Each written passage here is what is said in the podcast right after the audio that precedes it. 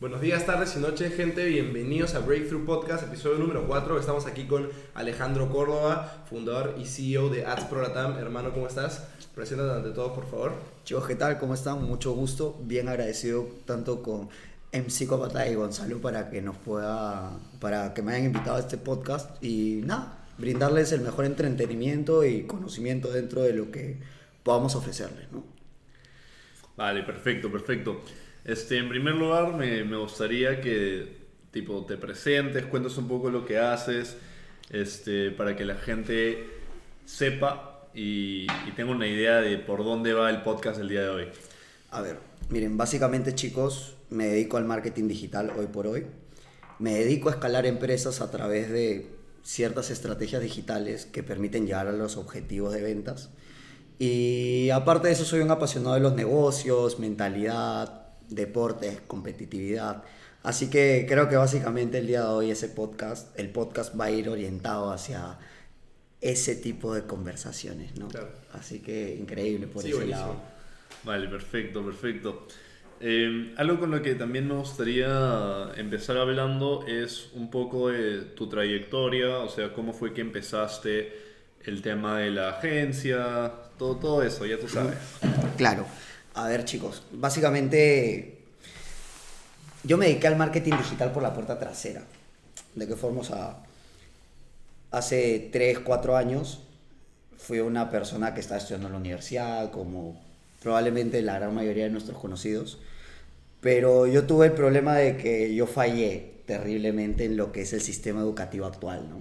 Totalmente, o sea, no, no funcionaba en ese sistema.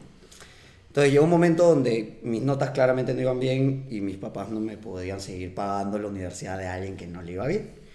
Entonces tenía que replantear distintos objetivos y distintas formas para poder seguir saliendo adelante.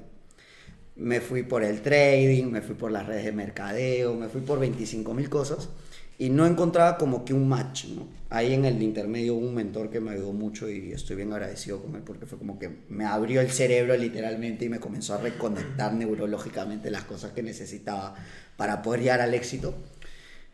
Y básicamente hubo un momento donde ya nada me funcaba y necesitaba como que tener resultados rápidos con algo. Y me llegó una publicidad de dropshipping, no sé si han oído hablar Ah, de obvio, obvio. De hecho, yo, uno de mis primeros emprendimientos fallidos fue una tienda de dropshipping. ¿verdad? También, por dos, man, por dos, por dos. Es que, y literalmente fue como que, de un chico que yo creo que sí realmente sabe lo que hace. O sea, el curso llegaba y se llamaba Aprende a escalar tu tienda online de dropshipping de 0 a 200 mil dólares. Y te enseñaba el paso a paso de cómo realmente escalar esa tienda con Facebook Ads, crear tu tienda en Shopify, buscar tus proveedores.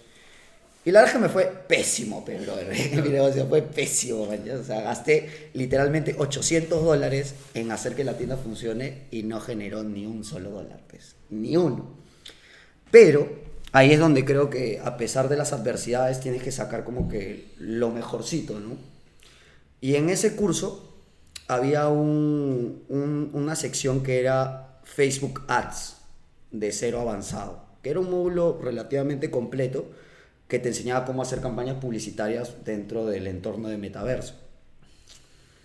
Y yo pensé y dije, no, oye, si domino esto, puedo ver cualquier empresa y escalar cualquier empresa acá en Perú, en Latinoamérica, en Europa, China o la cochinchina. Entonces, ahí fue donde comencé a aprender primero Facebook Ads y ya todo el know-how de marketing digital vino después, ¿no? Pero ese fue como que el punto de inflexión dentro de, de, de todo. Ahí en ese momento no tenía la agencia de marketing, no veía, o sea, comenzaba a ver clientes y despegué la primera empresa que, que, me, que me tocó liderar, por así decirlo, ¿no? Que fue Esquimo la Porera Gigante, no sé si han oído hablar de esa marca. Obvio, obvio. Yo si Ya. tú, tú lo has visto. Sí, sí, me lo pasaste por el Instagram cuando lo vimos. Claro, es una marca así que vende como que un producto súper diferenciado, Ajá. que son poleras literal 5XL que son perfectas para chorrear.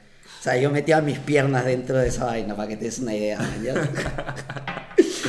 Entonces, pero la gente lo adoró y tuvimos la suerte que justo hicimos match en tiempos de pandemia, que la gente no estaba en jato, hacía un huevo de frío, entonces era el producto perfecto justo para petarlo, ¿no?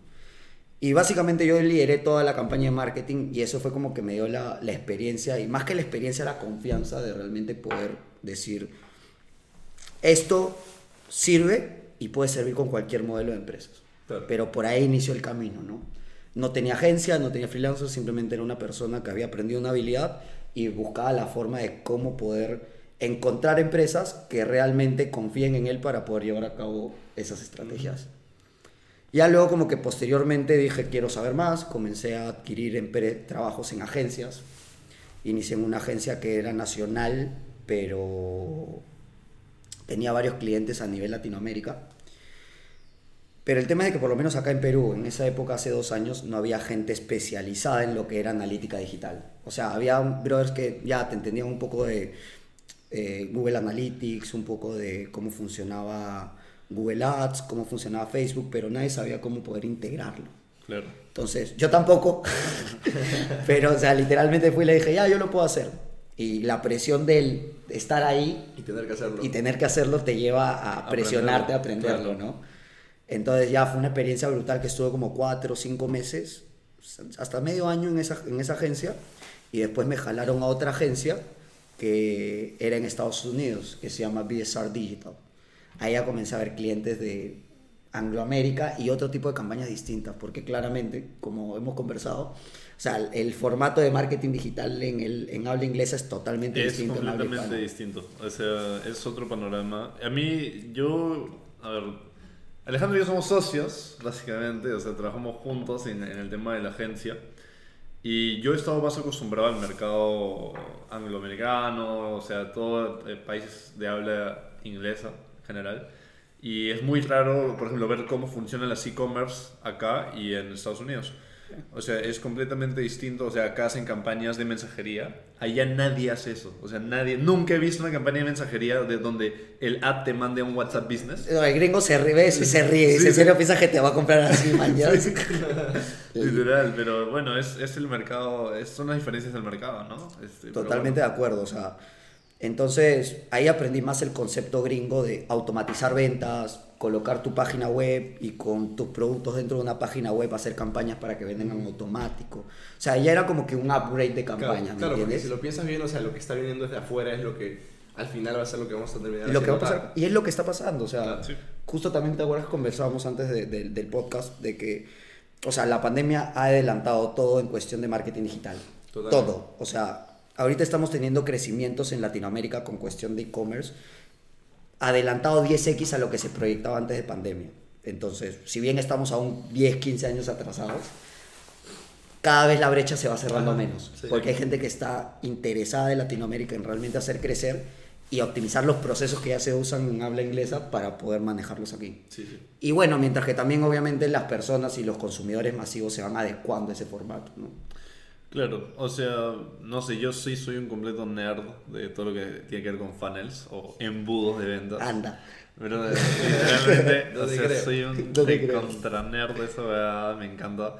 Este, y una de las, de las cosas que yo creo que es súper importante, o sea, lo que acaban de mencionar, la brecha se está cerrando, o sea, seguimos atrás eh, a nivel Latinoamérica de todas maneras, pero em, siento que el crear, al automatizar los procesos, simplemente te quita un montón de peso encima, te quita gastos, o sea, mejora la, experiencia del consumidor, del cliente, mejora tu experiencia como empresario, o sea, es bestial, es, es- o sea, son cosas que siento que cuando, si, si alguien acá tiene o va pensado en hacer un e-commerce, este, empezar a, o sea, crear un, un embudo, au- o sea, con todos los procesos más importantes como procesar pagos, el tema de la información, de poder Claro. tomar tarjetas, en vez de que Obvio. te escriban al WhatsApp y tú tengas que cerrar la venta en Y hacer WhatsApp. cada consulta, Exacto, que y- te respondan cada pregunta. Exactamente, es, es, es más difícil, o sea, es, Es claro... que yo creo que la tecnología está para facilitarnos la vida.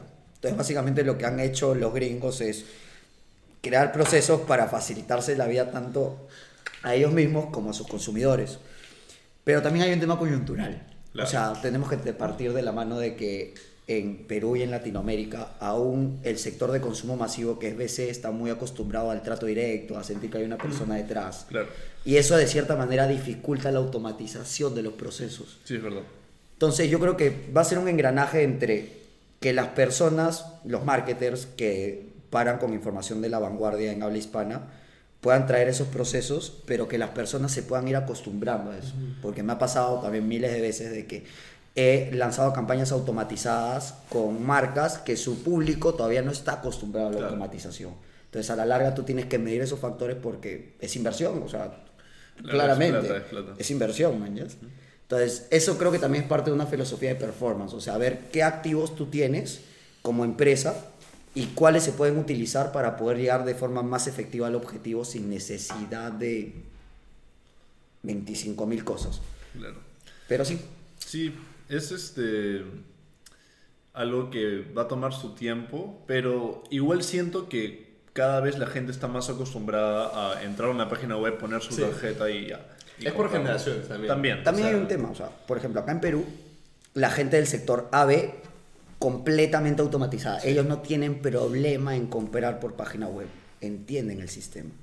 Pero, por ejemplo, vas a un sector C y ya se complica porque hay mucha desconfianza. claro, piensa que le vas a robar la- los datos de la tarjeta. O piensa de que no le va a llegar el producto, También, le va a llegar mal. Y es parte también de la criolla que se ha ganado en la coyuntura todo. Claro, es O sea, cultural, es cultural. cultural. De todas maneras, es cultural.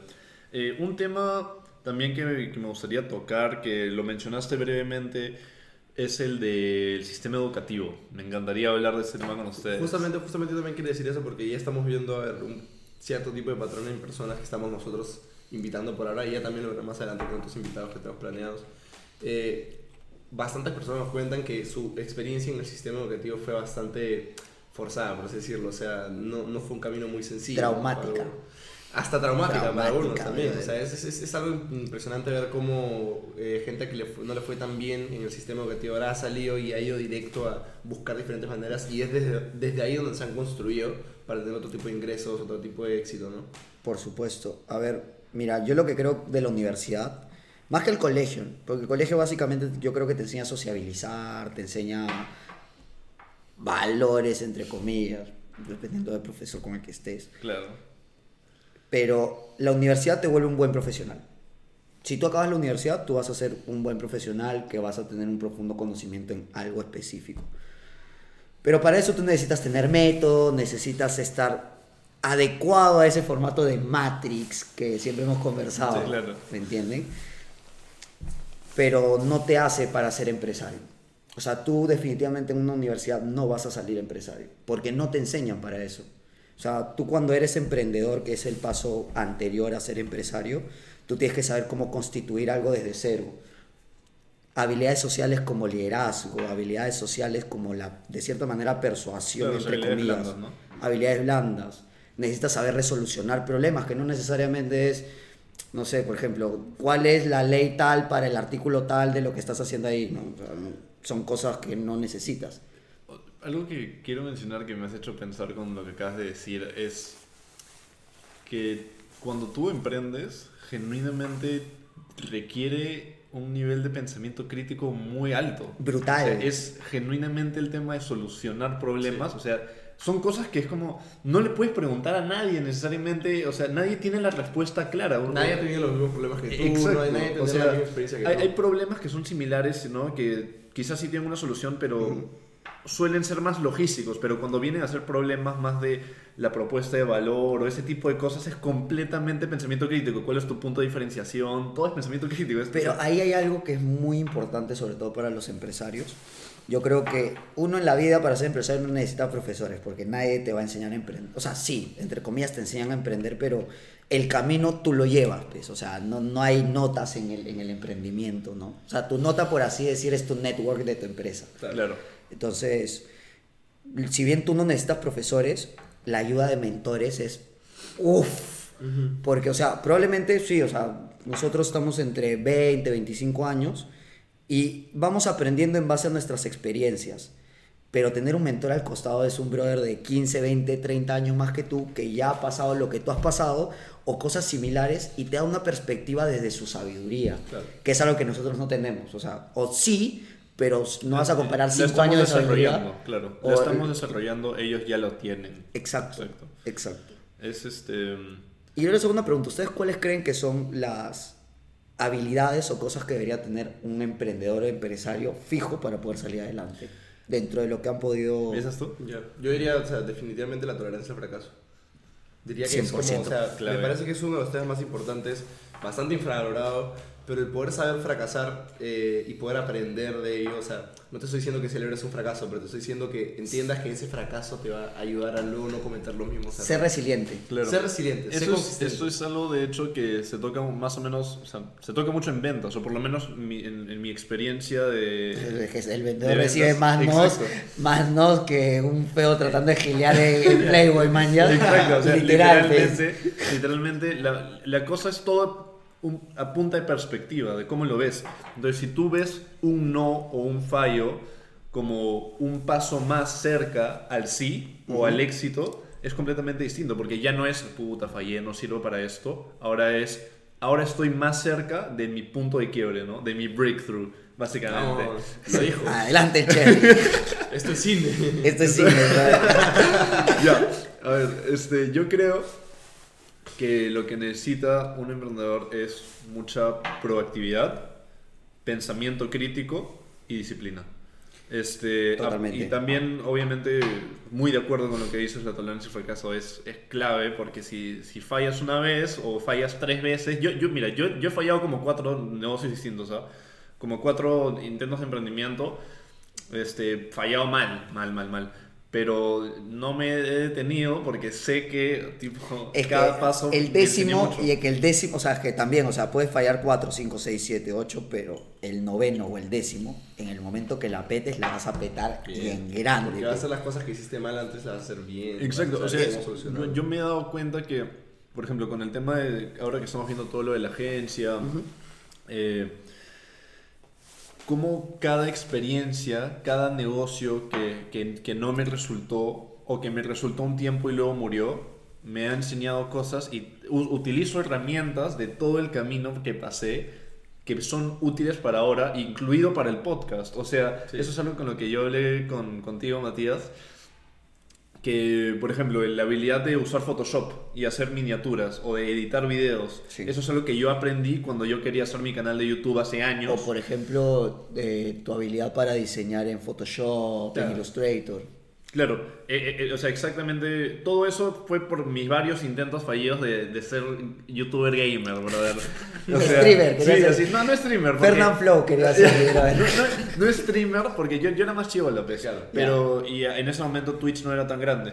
Era, era más como youtuber, quería ser youtuber y ahí aprendí ciertas, este, ciertas habilidades que me han servido. O sea, que sin esas habilidades, y, o sea, sin, sin esas ganas de querer ser youtuber, no tendría la cámara, Claro. no tendría el micrófono. O O sea, las habilidades que habilidades de diseño. No tendría las habilidades de diseño, todo, todo ese tipo de cosas. eh, sin, por ejemplo, sin haber estado estudiando mucho últimamente, o, o el- desde 2020, todo lo que es marketing digital, todo lo que es copy, funnels, no, quizás, o sea, el tema de crear títulos se haría más difícil, o crear títulos menos chéveres, demás cosas que todo, todo, todos los pasos de tu camino, por más que se vean como fallas, genuinamente va a llegar un momento en el que vas a utilizar las lecciones que aprendiste o las habilidades que adquiriste en el momento en el que fallaste. Entonces, este, eso básicamente. Totalmente de acuerdo, es la verdad. Y yo creo que también algo muy importante que sobre todo, bueno, yo también soy una persona que ha tenido varios socios en el interín, es que yo creo al menos que para una sociedad, o tú como empresario, tienes que quitarte ese chip de 9 a 6. Claro. Ese chip, ya, o sea, está bien, uno tiene que descansar. Hay, hay pilares en la vida más importantes, como el relajo, el descanso, el deporte. Pero, brother, un empresario no trabaja en 9 a 6, pues. O sea, ya, si eres Ni Elon Musk, brother. No, eh, Elon Musk es, yo creo que es de las personas Es que hard más worker. trabaja. Super hard worker. ¿Has visto la foto de Elon Musk en el yate? ¿Cuál? Bueno, hay una foto de Elon Musk en el yate que el weón está más pálido. O sea, el weón no, ve, no había visto el sol en meses, brother. Te lo juro por mi vida. Pero, por ejemplo, ¿cómo se llama el CEO de Jeff Bezos? Jeff Bezos. Ya, Jeff Bezos sí es otro perfil distinto.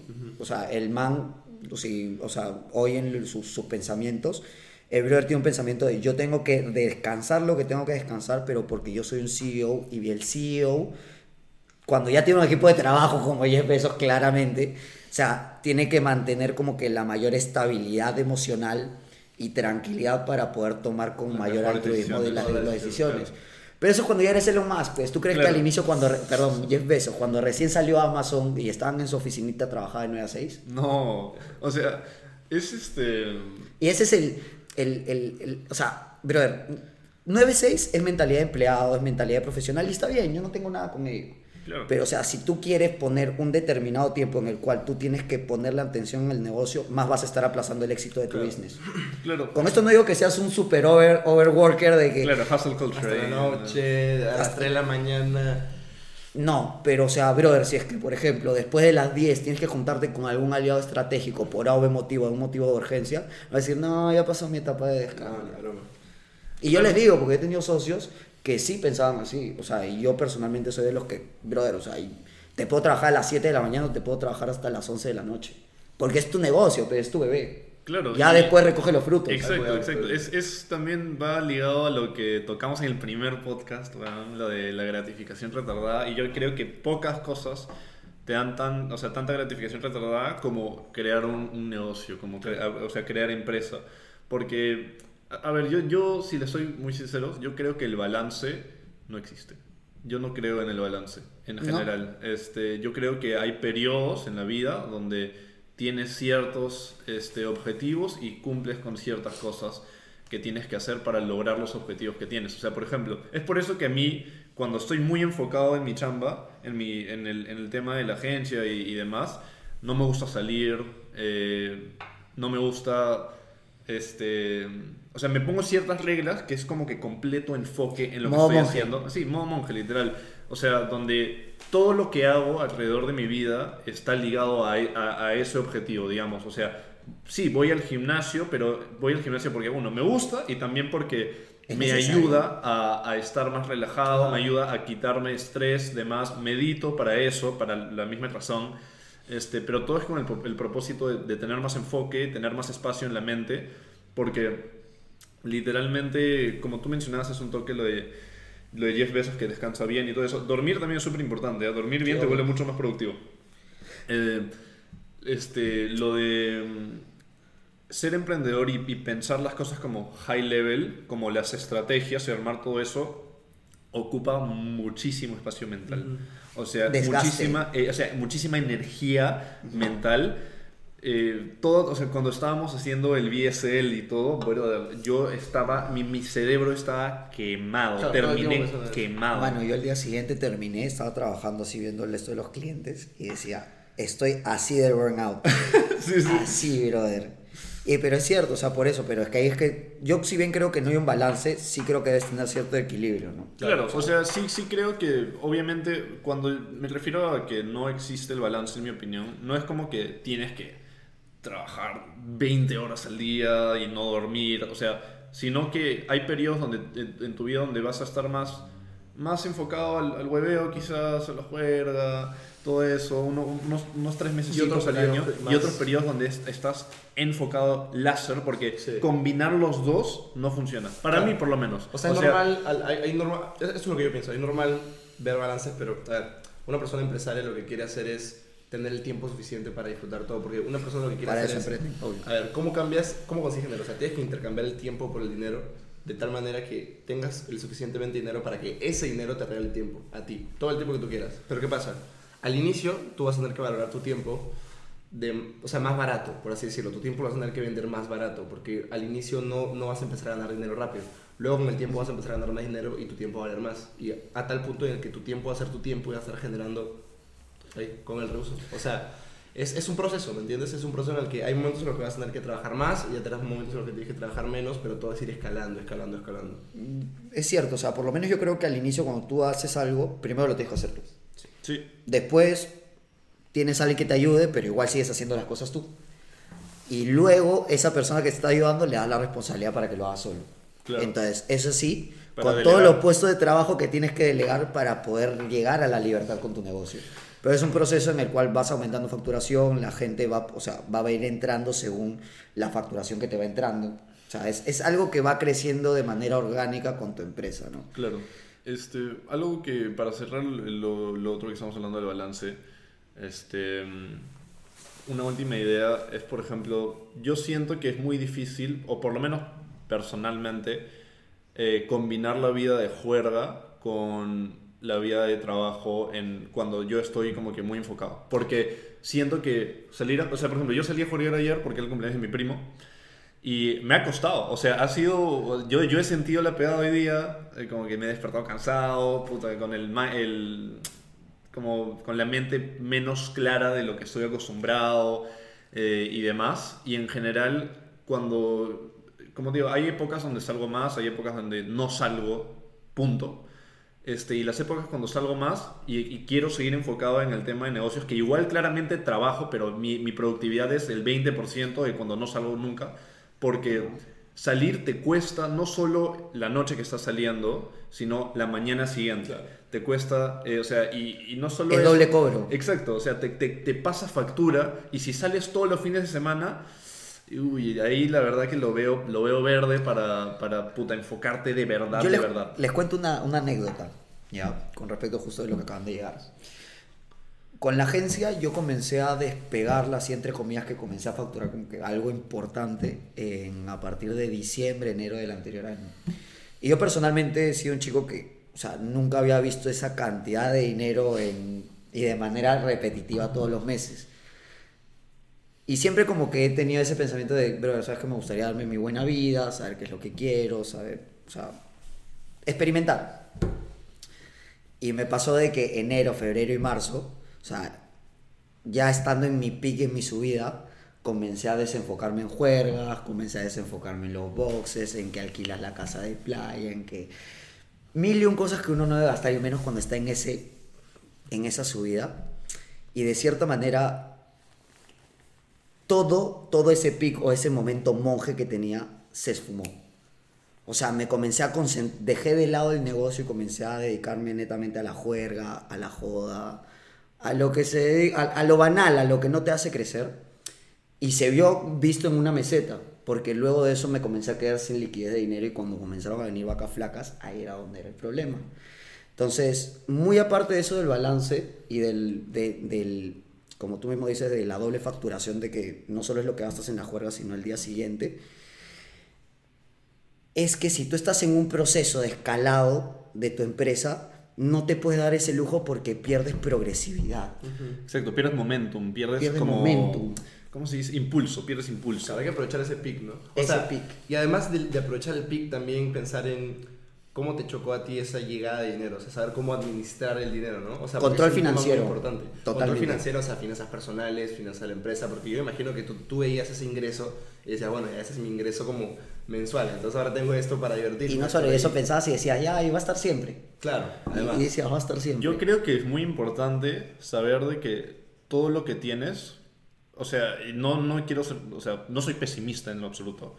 Yo soy muy, una persona muy, muy, que piensa, soy muy optimista en general, pero creo que es importante recordar que las cosas que tienes te las pueden quitar, por así decirlo. Claro. Se pueden ir, pueden O sea, desaparecer. como viene, se va. Exacto. Tal Entonces es como eh, hay un principio estoico eh, que es, es que mm, antiguamente cuando ganaban, digamos, una batalla o una guerra, este, siempre había alguien que les, le- les recordaba esto también pasará. Y eso lo decían en los buenos momentos y en los malos momentos. O sea, porque esto también va a pasar.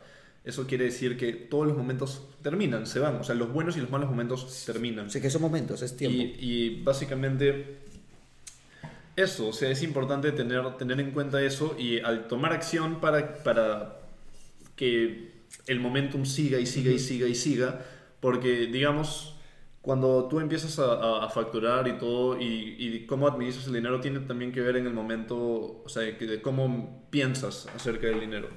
Y yo creo que es, es muy importante, digamos, administrarlo bien, pero para eso también necesitas esa, como que desarrollar esa mentalidad de, ok, un porcentaje de lo que gano lo puedo gastar en, en mí, ¿vale? Para jugar y todo fresh. Y, o no necesariamente para jugar, pero para ti, ¿me entiendes? Es que son finanzas. pero- Y, y de ahí el resto del porcentaje lo inviertes Claro. en- o cosas así que, que te van a permitir crecer tu net worth y te van a permitir a la larga, gratificación retardada de nuevo, disfrutar de periodos más largos de diversión con menos estrés. Mira, lo que yo aprendí uno de nuestros mentores, para eso nosotros compartimos dos mentores en común, uno de nuestros mentores nos dijo que me quedó así clavado en el cerebro y hasta ahorita lo trato como que siempre de, de- de tenerlo en cuenta, que es que el negocio con mayor facturación sin finanzas se va a la quiebra. Si tú no sabes controlar tus finanzas, te vas a la quiebra. Factures 10 mil soles, 100 mil, 1 millón, 10, 100. Si tú no sabes dónde poner y colocar correctamente el dinero y hacerlo aplazarlo, tu negocio se va a ir a la... ¿Se puede decir lisuras? Sí. A la mierda. no, pero es que esta vez sí fue con... ¡fa! Con flow, man. ¿ya? Claro, claro. Entonces, o sea, las finanzas son, si tú quieres crecer, tú tienes que dominar tus finanzas personales. O por lo menos si es que tú no las dominas y tú eres un descontrolado con la plata, tener alguien que te controle la plata. Ya, claro. Entonces, esa fue mi, mi solución, ¿no? O sea, yo sí personalmente soy de los que toca dinero y ese dinero que lo tengo lo siento mío y en lo que tenga que gastarlo. Pero tengo una persona que me dice, Alejandro, así, Alejandro, vamos tal, Alejandro se está invirtiendo en esto, Aleja-". o sea, me da todo el control y el panorama claro del dinero. Porque tú tienes que seguir la ruta, claramente.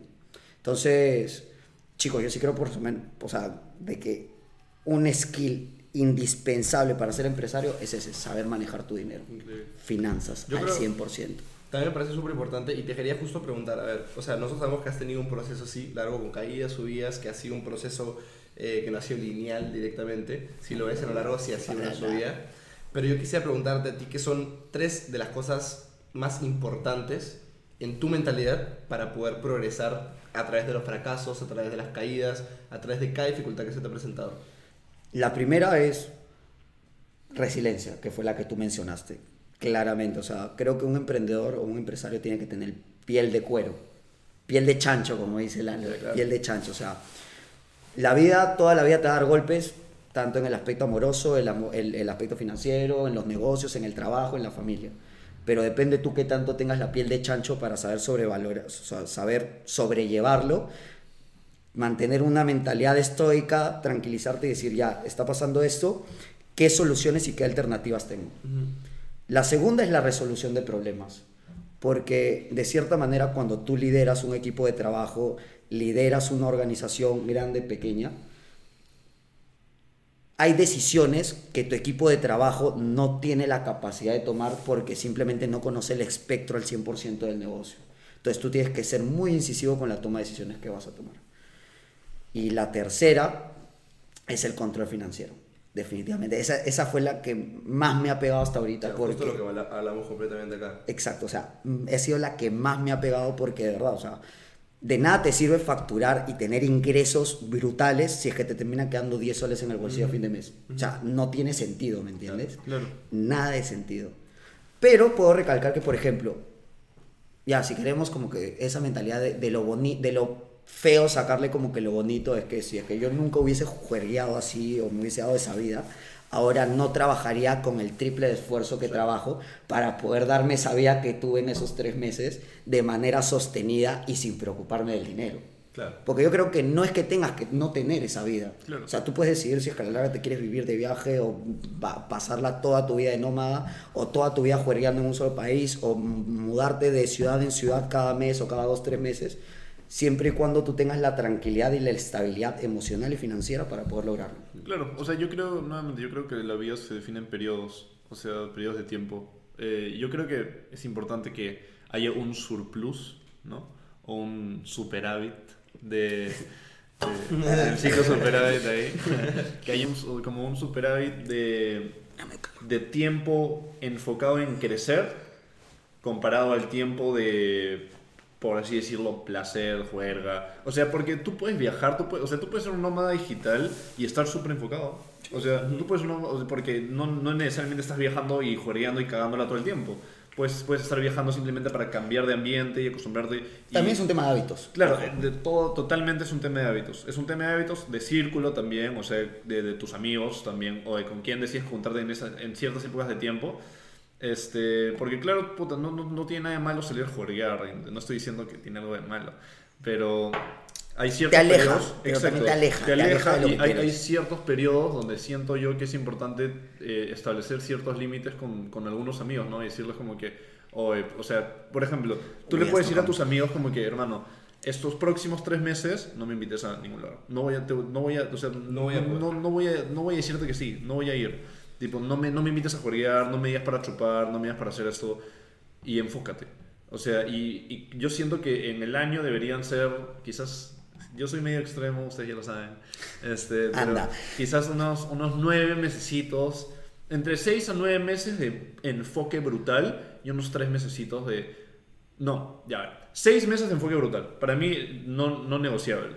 Seis meses de enfoque brutal, tres meses de balance, ¿no? De como Ya. que salir una vez al mes, una hueva así, y tres meses donde ya te relajas más y juegas un toque O más. sea, ya más cosechas sabes. los frutos, por así Claro, decirlo. como para fin de año, viajas, puta, eh, Navidad, Año Es súper importante ese, ese balance progresivo en el que al inicio comienzas, bueno, digamos, metiéndole más esfuerzo. Es, creo que la forma en la que se tiene que trabajar, poniendo adelante el deber y al final el placer. Creo que se ve también bastante, por ejemplo, eh, ahora voy a poner un ejemplo tipo el fitness, cuando estás como bulkeando. Claramente no es est- estéticamente lo más bonito, ¿no? El estar en volumen no es estéticamente lo que más te gusta, Claro. pero sabes que lo estás haciendo porque al final del año o Cuando cuando, llegues a verano y te y acabes tu cat, vas a estar de puta madre, y Claro. lo vas a disfrutar. Sí, sí, sí.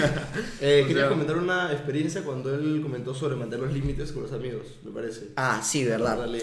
Miren, o sea, personalmente, chicos, yo soy de un estatus socioeconómico que no le falta nada, pero no necesariamente que vive con, o sea, con lujos inferiores del promedio, ¿me entienden? O sea, desde ahí yo salí. Entonces, tú cuando tienes ciertas metas y cuando tienes ciertos objetivos, no necesariamente las personas con las que estás en- a tu costado en ese momento están alineados hacia tus objetivos. Entonces creo que ahí es la importancia del discernimiento de las amistades y decir, ya, ¿quiénes están realmente alineados con mis objetivos? Y lamentablemente así sean tus hermanos, tu sangre, lo que quieras del alma, o sea, vas a tener que decirle, brother, ¿sabes qué? Ahorita me enfoco en esto y so sorry, ¿me entiendes? Entonces, ahí justo que les quería hacer una consulta a los dos. ¿Ustedes qué tanto sienten de que ese dicho de tú eres el promedio de las cinco personas que te rodeas? O sea, yo siento que. Yo siento que no es cosa de tampoco mandarlos a la mierda. ¿me No, no entiendes? mandarlos a la mierda, claro, es desaparecer, ¿no? Claro, No, no es cosa de ponerle. Poner una línea. Una, una pausa, como que. Tipo, si yo, o sea, es que todo el mundo tiene amigos que son solo de juerga. Son amigos de juerga, que los ves en juergas y nada más. Y ya, son, te caen bien, la pasas bien con ellos y demás. Pero va a haber épocas en las que vas a tener que decirle, oh, hermano, no te voy a ver un tiempo, manjas. O sea, no me, no me invitas Claro, a más salir. político. Exacto, no te, no te voy a ver un tiempo. Eh, Pero yo, yo creo que este, es importante mantener a las personas que te han apoyado y que creen en ti Ah, desde el Por inicio. supuesto.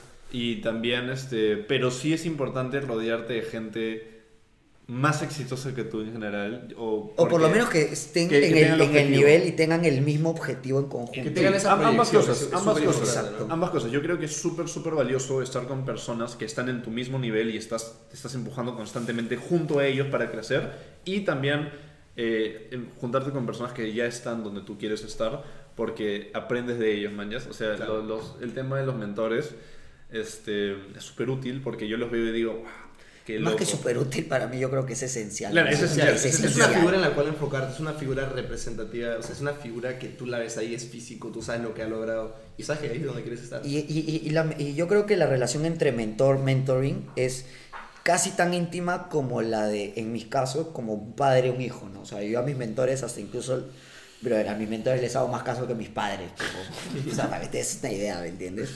Pero no básicamente, o sea, en empresa, ¿no? Claro, porque sabes que es- Claro. ellos son los expertos en eso, sabes Exacto. que son las personas que te van a hacer. Obvio que Aprender. a tus viejos también, a mis viejos también, o sea, son súper sabios, pero en otros aspectos de la vida. Entonces, sí, o sea, yo creo que es súper necesario unos mentores y también unas personas que estén alineadas contigo al mismo level para poder salir. O no necesariamente al mismo level, sino que también no tengan de repente los conocimientos Claro. que tú tienes, Ajá. pero igual tengan el empuje. Exacto, que tengan la mentalidad como que el hustle, man, ya sé eso, eso Hustle, de eso que tengan el, el- las ganas de, de mejorar. O sea, claro, no necesariamente tienen que estar como que exactamente el mismo nivel, pueden, pueden estar un poco más atrás, un poco más adelante, sin ningún problema, pero si mientras tienen los objetivos, Pero el hustle es la gasolina, brother. Y Sí. tú puedes tener un carro que sea cero kilómetros, súper bonito del año, que te haya costado, no sé, Mercedes, pero si no tiene gasolina, no tiene hustle, no va a andar. O sea, y un carro que ponte no es tan bonito, que en este caso es una persona que de repente no tiene tantas habilidades o conocimiento, pero tiene el empuje de querer hacerlo, esa misma gasolina lo va a llevar a hacer ese Mercedes, ¿me entiendes? Entonces, yo en lo personal he aprendido, por lo menos en los cinco años que llevo haciendo empresas, fallando y, y haciendo sí, Aprendiendo, pequeñas aprendiendo. cositas bien, ¿no?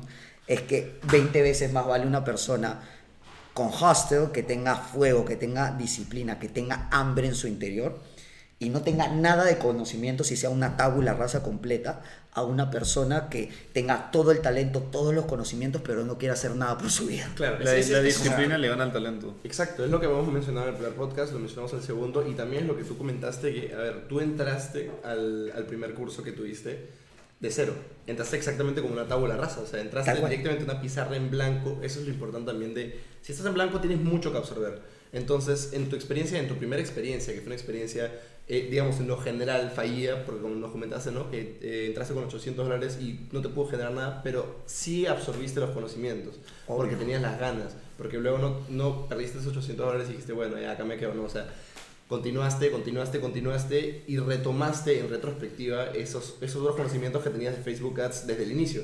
Eso me parece lo importante de una persona que tiene esa constancia, esa disciplina. Yo que creo que- Es que si tú tienes el hambre, solamente es colocar la herramienta y ya fluye solo. Claro. ¿no? O sea, yo, yo creo que en el, en el juego, yo veo o intento ver la vida de manera como un juego. O sea, que tienes diferentes habilidades y puedes subirle de nivel a tus habilidades o puedes subir de nivel en tu vida a tu personaje, ¿no? O sea, que eres tú. Este, y creo que la única, en en el juego del emprendimiento o de los negocios, creo que la única manera de perder Es no cuando- intentarlo. es cuando dejas de jugar. Claro. Tal cual. Ujú. O sea, porque nuevamente, tú, eh, pregúntale, pregúntale a cualquier eh, empresario exitoso si su empresa actual o su negocio actual fue el primero. Ninguno, o no sé, pero la gran No puede mayoría. ser, sería un suertudo. sí, sí, ¿no? sería, súper difícil difícil. La gran mayoría Aunque diría también no. puede pasar de que ha sido un brother que ha tenido una empresa, su única empresa, Ajá. Pero ha fallado 3, 4 años con esa misma empresa También y de es verdad. terco no ha salido a otro lado y ya al quinto lo Que le tenía esa fe a ese proyecto. Es verdad, es verdad, también es O verdad. sea, ojo que también creo que otra habilidad de, de empresario importantísima es saber cuándo pivotear de proyecto. Sí, sí, claro. sí, O también. sea, hay gente que es terca y al final la hace, man, ¿ya? Claro. O sea, que espera 3, 4, 5 años hasta que le pete el, el- el negocio. Pero yo creo que es importar cómo, cómo vas creciendo. Bueno, si tú tienes un unicornio o tienes un proyecto de startup, Claro, claro. ya si te quedas 3, 4 años, ya entendible, pero Obvio. sin facturar, ¿no? Obvio. No sé si saben que es un, un unicornio. Claro, que Sí. genera más de un billón. Un billón- mil millones Bueno, de, mil millones en español. de dólares en menos de billón en 3, inglés. 5 años. Es y por una ejemplo, locura. Es una locura. es justo un tema que yo quiero hablar de ese tema, que creo que es importantísimo, porque no se habla en el Perú. Y si se habla es muy poco, que es de estas empresas unicornio. Ajá. En el- creo que en el Perú, sí, en el Perú, porque ni siquiera para decir Latinoamérica, todos tienen, un- o sea, todos los países de Latinoamérica tienen unicornios, menos Perú. Entonces, Creana está, está peleando. Creana está peleando por entrar, va a la mitad, está en 500, 600 millones. O sea, tú para llegar a unicornio es puntual, mil millones de dólares. Claro. En- no en facturación, sino en valorización, Claro, ¿no? versión del negocio. Entonces, eh, yo creo que hoy por hoy, como en su momento en 1800, hace 10 años, hace, hace dos décadas, una década atrás, fue la revolución industrial, ahorita estamos en la revolución digital, la revolución tecnológica. Entonces, quienes, los países que dominen las revoluciones tecnológicas y hagan empresas tecnológicas son las que van a terminar liderando el mundo. Sí, sí, sí, sí. Porque ya nos dimos cuenta, ya por lo menos en el Perú, hemos sido un país con un montón de posibilidades, un montón de, de recursos, y que por falta de educación, por falta de tecnología, por falta de, Inversión. de inversión Brother, y corrupción, no hemos También. podido llegar a explotarlo, y no solo este caso, es como en toda Yo Latinoamérica. siento que no es que falte gente talentosa acá, hay un montón de gente con ideas brillantes de startups o de empresas en general, pero acá no te financian nada. O sea, a mí me parece loco el tema de, tipo, lo que... O sea, sí, pero no es tan alcanzable el financiamiento. claro, pero, o sea, por ejemplo, en Startup Perú, a ver, tener una startup es, cuesta un montón. O sea, cuesta muchísima plata y no facturas por Tres, regular de tiempo. Sí, obvio. No facturas por regular de tiempo con tu startup. Y porque hay una fase de inversión bastante grande. Entonces, pero, o sea, para Startup Perú te da como 50 mil soles. Que es como, Es que es para hacer el MVP, la Claro, incubadora eh, y ya de ahí pero- salgas al mercado. ¿no? Claro, pero es como. Hay otros países donde no te dan 50 mil soles. O sea, y, y 50 mil soles suena como. Son 50 mil soles que sí, pero para una startup. A ver, desarrolla una plataforma con 50 mil Exacto, soles. exacto. Para, para, para tío, 50 ¿no? mil soles te alcanzan dos meses con una startup. Claro. Tal cual, tal cual, pero por eso mismo, o sea, yo creo que las personas, por lo menos ahora, que es un- un- una reflexión que quiero dar como que a los empresarios peruanos o los que quieran animarse a emprender, es que, o sea, dejen de centrarse de compro barato y vendo caro por redes o compro barato y vendo caro por mi tienda física, porque esos negocios dan plata, sí, o sea, da plata. Pero si ustedes realmente quieren hacer un cambio en su país, comiencen a pensar en soluciones tecnológicas, comiencen a pensar en cómo con la tecnología puedo lograr sistemas que puedan facilitarle la vida a las personas o un nicho en concreto. Porque el- los países que dominen este nivel de unicornios, por así decirlo, es donde van a llegar al siguiente nivel. Sí. Ejemplo de unicornios, Airbnb, Rappi, Rappi en Colombia, eh, Eh, Betterfly en Chile, Uber, ¿no? Uber también. Uber en su momento. Claro, Uber en su momento fue. Entonces, Hay una, eh, ahora último vi un podcast de Roberto Martínez que invitó a un empresario Ajá. que había escalado su empresa súper rápido. Me parece que en dos años se convirtió así en, en un, en un unicornio. ¿Cómo? O sea, bueno, no, no dos años desde que comenzó. No, no, es un mexicano. ah, ya, te la creo entonces. es, es un mexicano, es un mexicano que me parece que, bueno, espero no equivocarme, pero creo que es de Monterrey, creo. Ya. Y sacó el primer, el primer unicornio de Monterrey. ¿Y cómo, cómo se llama? Y es un, ahora, ahora mismo no me acuerdo el nombre, seguro lo, voy a lo vamos a poner ahí en la descripción cuando subamos el video.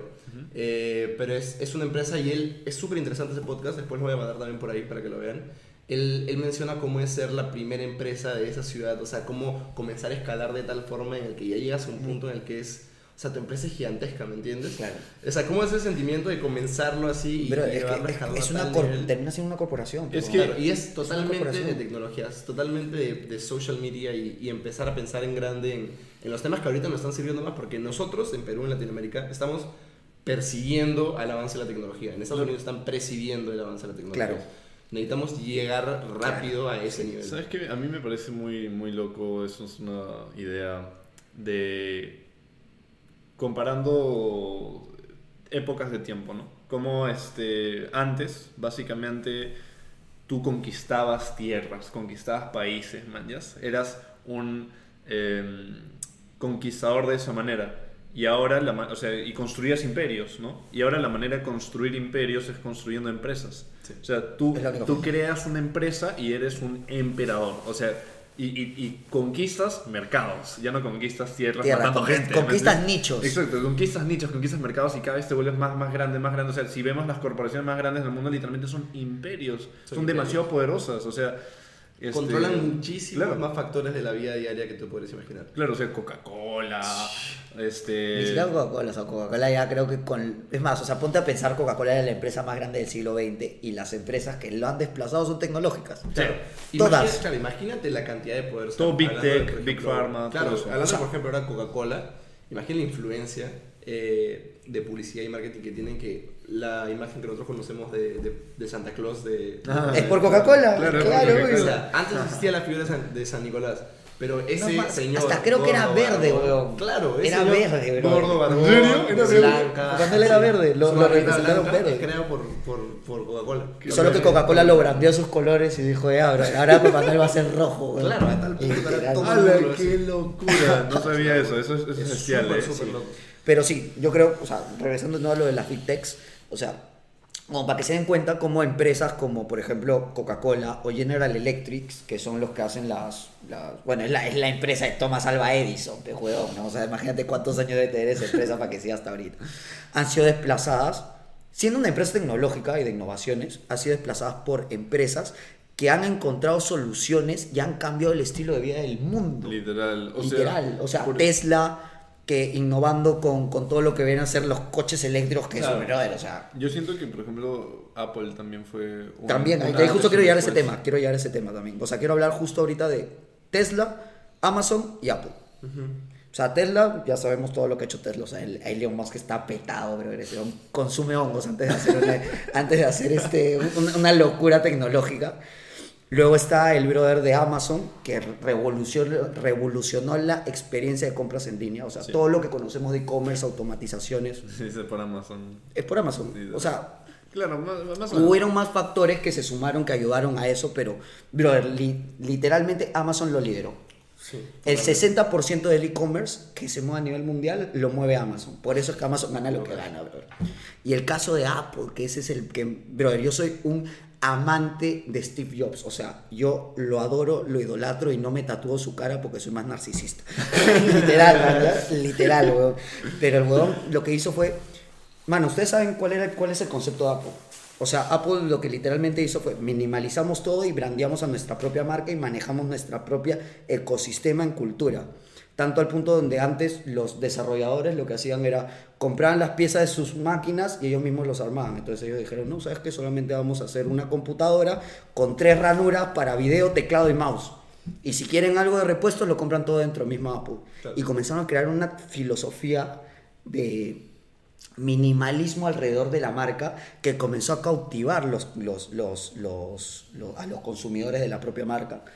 Y ahí es también donde entra a tallar. O sea, bueno, si ya entran a ver más a fondo de lo que hace o lo que hizo Steve Jobs. O sea, bueno, el huevón falló con Lisa, falló con la Portu, lo despidieron de sus empresas Pixar también, ¿no? Pixar. creó Pixar, creó Black, Black Box, creo que se llamaba. Black Box. Black Sí, Box. sí, sí, sí. Después con eso volvió a entrar a Apple porque vieron que era necesario. Entonces se han dado cuenta todo lo que uno tiene que iterar y todo lo que tiene que pasar como empresario para poder llegar a ser ese nivel. Sí, es este, es un camino... Es un camino jodido. O sea, es un camino, o sea, emprender no es un, ca- es un camino de huevones con pantalones. Claro. O sea, si tú eres un débil mental o eres una persona que, que- que te afecta todo por cualquier cosa, no vas a poder ser empresario. A menos Porque- de que desarrolles eso, esa fortaleza mental. Claro, es importante primero control. construir desde dentro, ¿no? O sea, construir esa mentalidad de, Sí. de desarrollo. De, de- de hecho, es lo, que, es lo que tocamos en el podcast con Renato también. Claro. Como las personas, por ejemplo, un montón de personas que ganan la lotería, este, lo pierden todo Claro. rapidísimo, Todos. o se endeudan, o se suicidan, o demás. Literal, de verdad, hay un Sí, montón sí, de, sí, de- sí, de- sí, de sí, gente sí, que sí. se gana la lotería que se suicida. Y, y la gente dice, qué loco, ¿por qué? Si se ganó la lotería ya tienen la, la vida resuelta, ¿no? Son personas Pero- que no están listas para Exacto, exacto. Es no que yo creo que listos. la riqueza de- se, se construye. Y es como, por ejemplo, Sí. no sé si han oído hablar ese dicho en que, que tienen en, que, que- en, en el Medio Oriente, que dice, hombres fuertes traen tiempos fáciles. Ajá. Tiempos fáciles traen hombres débiles. Y hombres débiles traen tiempos difíciles. Y tiempos difíciles traen hombres fuertes. Y al final todo termina siendo Sí, un, ciclo, círculo, es un brother. ciclo. Es un ciclo. Pero y, es- y si, si revisas la historia es así, si revisas ramas genealógicas de familias es, Es así. así. Claro, o sea, si, si, te- si vemos como cuando la caída de Roma, ¿no? Básicamente Roma creció por el, toda la intención y el, el tema de conquista que requería de claramente un montón de fuerza, estrategia, inteligencia. Claro. Y luego cuando llegaron a hacer todo este imperio se relajaron, empezaron a, a caer en el tema del placer, de la sobresexualización, Sí. que es lo mismo que está pasando ahorita, tío. O sea, es lo mismo que está pasando con Estados Unidos, que Es lo mismo que está pasando con toda la a cultura nivel occidental, A nivel, exacto, to- toda, toda la cultura occidental, y eso es un tema que yo sí, sí siento que es...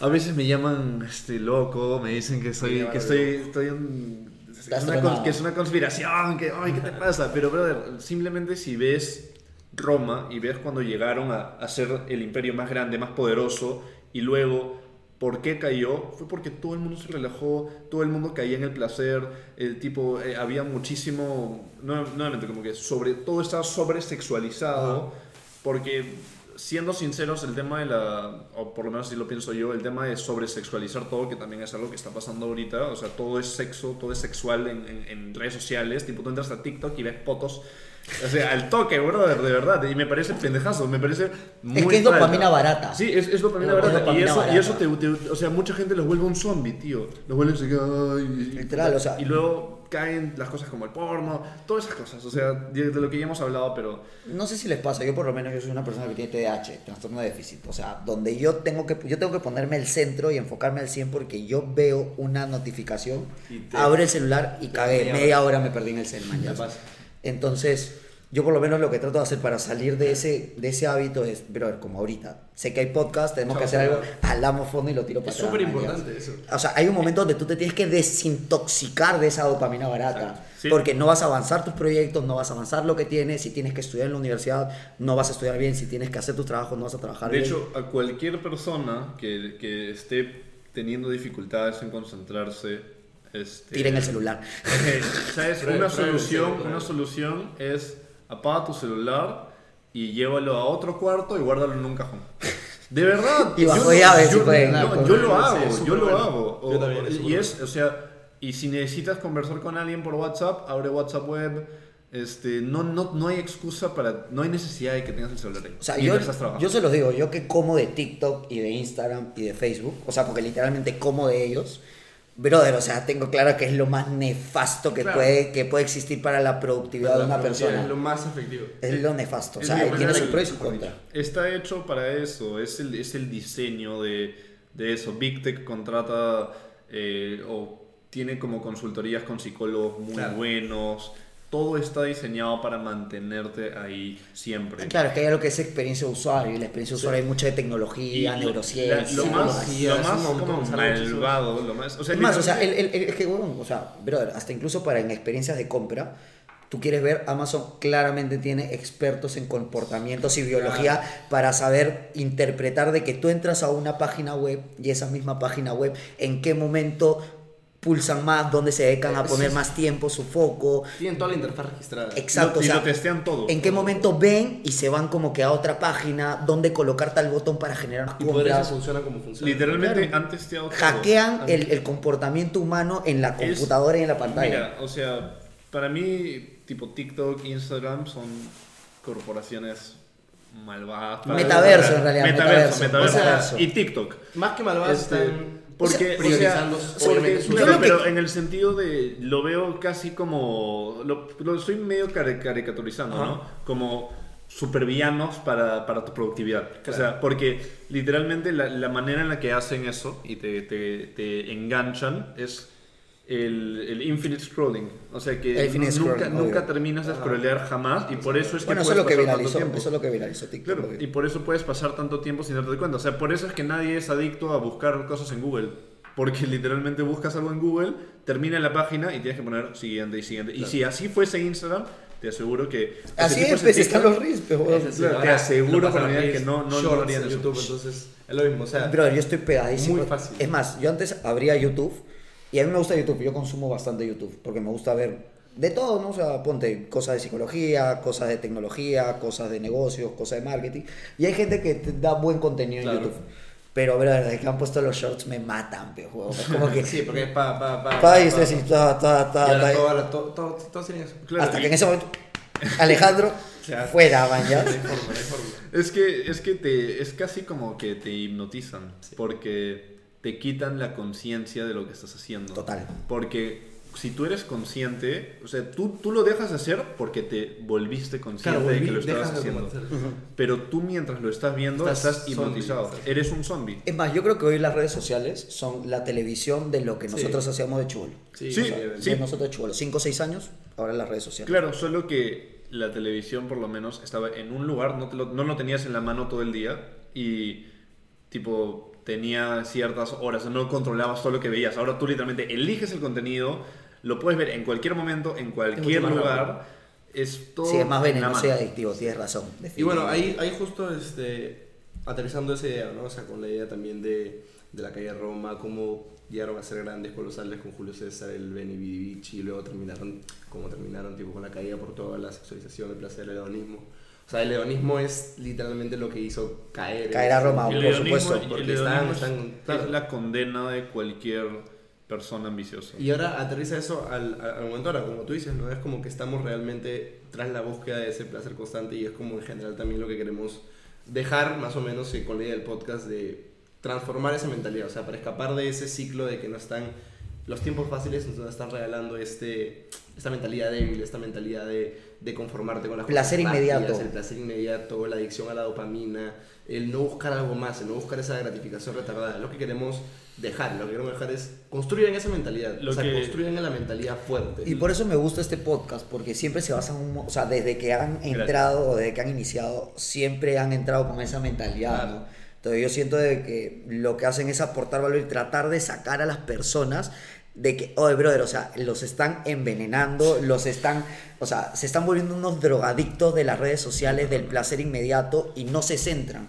Por eso es que la gente y esta cultura en su gran mayoría no crece. Claro. Sí. Por este placer inmediato, bro, de querer las cosas ya, ya, ya. Sí. Y hoy por hoy, en, nuestras, en, en nuestros tiempos, el placer inmediato es mucho más accesible que para nuestros padres Sí. 30 años atrás. Y- Totalmente. y- y- De- totalmente. Es que mucha gente confunde el placer con la felicidad o con la paz. Y el, el sentir placer no es más que.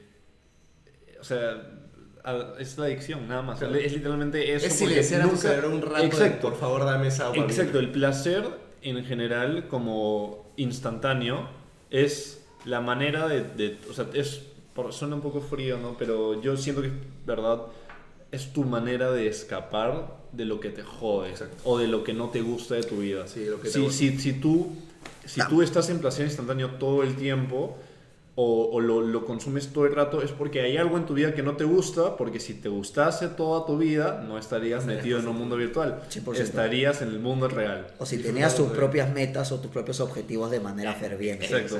Bueno, Exactamente. hermano, yo creo que con eso hemos, hemos tocado bastante, bastantes puntos. Me gustaría, sí, como, como parte final, que tú, desde, desde, desde tu experiencia, tu perspectiva, todo lo que has vivido, tu paradigma actual, tu paradigma pasado, absolutamente todo lo que has aprendido, me gustaría que dejes una frase que te haya ayudado a lo largo de, de tu vida en, en general, de todo lo que has pasado, algo que te haya ayudado, una frase precisa que te haya ayudado a sobrepasar toda tu vida y llegar al nivel en el que estás ahorita mismo. ¿Puedo añadir una cosa más? Claro. Ya, Una frase y tres cosas como accionables que crees que cualquier persona que está viendo o escuchando el podcast podría hacer.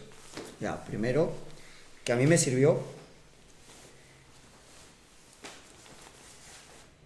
Deja el ego de lado y sé más resiliente con el aprendizaje. Esa es la que a, mí particularmente me ha servido un montón. Porque cuando tú eres resiliente y ves todo desde una perspectiva neutral, más que de tu ego y protegerte como persona, entiendes 100% la situación y tomas mucho mejores decisiones. Y con lo de los tres consejos, que es algo que veo mucho ahora, sobre todo en, en emprendedores que recién empiezan, que quieren ver que todos los astros estén alineados, que todas las chakras y todas sus auras estén en vibras, en ondas, como para empezar algo y tener todos los puntos correctos. La planificación es importante, pero no sirve de nada si es que no ejecutas. Es el primero. Y a su vez, con el mismo consejo, siempre prioriza en ejecutar, pero si ejecutas sin planificar, te vas a demorar mucho más en hacer lo que, lo que, lo que tenías planeado. Y el tercero, que también va desde ese punto, es que yo creo que el balance para cualquier proyecto o empresa es planificar y ejecutar. Porque si tú planificas y le tomas un 20% del tiempo a planificar, te vas a ahorrar muchos problemas a la hora de ejecutar. Eso básicamente es lo que he podido como que condensar en dos años de agencia y tres años de, de- de emprendimientos fallidos. Así que chicos, si quieren realmente emprender, ejecuten, ejecuten, ejecuten, pero siempre piensen un poquito antes de dar el paso. Increíble. Vale, Buenísimo, hermano, ¿no? muchísimas gracias. hermano, Muchísimas gracias por venir. Gracias por Un gustazo, chicos. gustazo, fue increíble, muchísimas gracias. Gracias por ver a todos. Gente, este, gracias, muchísimas gracias, saben, gracias eh, Alejandro, gracias Gonzalo. les digo gracias, Matías. Un domingo más, eh, próximo domingo de nuevo pueden vernos, misma hora, ya lo saben, gente, así que sintonicen y mejoren sus vidas ya. Let's fucking go. ¡Yeah! Chao, gracias.